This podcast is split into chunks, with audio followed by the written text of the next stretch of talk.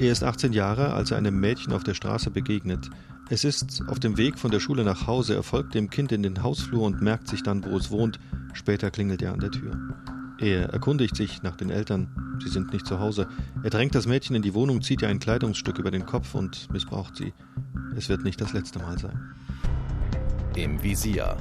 Verbrecherjagd in Berlin und Brandenburg. Ein Podcast von RBB 24 mit Theresa Sickert, die eine große Liebe für Podcast und spannende Geschichten verspürt und mit Uwe Madel.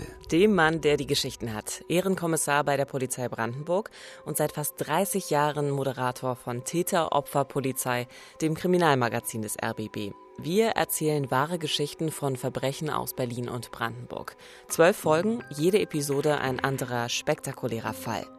Es geht um das Verbrechen an einer Schülerin, die in Bad Belzig auf dem Weg zum Jugendclub verschwindet und deren Fall erst nach 23 Jahren aufgeklärt wird. Ja, das ist manchmal so dieses, dieses plötzlich vorhandene schwarze Loch und dann ist der Mensch weg.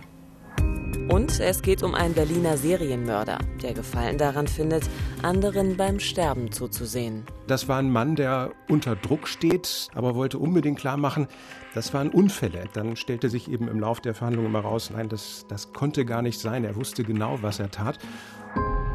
Diese und noch viel mehr Verbrechen gibt es ab sofort immer sonntags auf rbb24.de oder auf allen gängigen Podcast-Plattformen in unserem Podcast Im Visier Verbrecherjagd in Berlin und Brandenburg. Schön, dass Sie uns zuhören.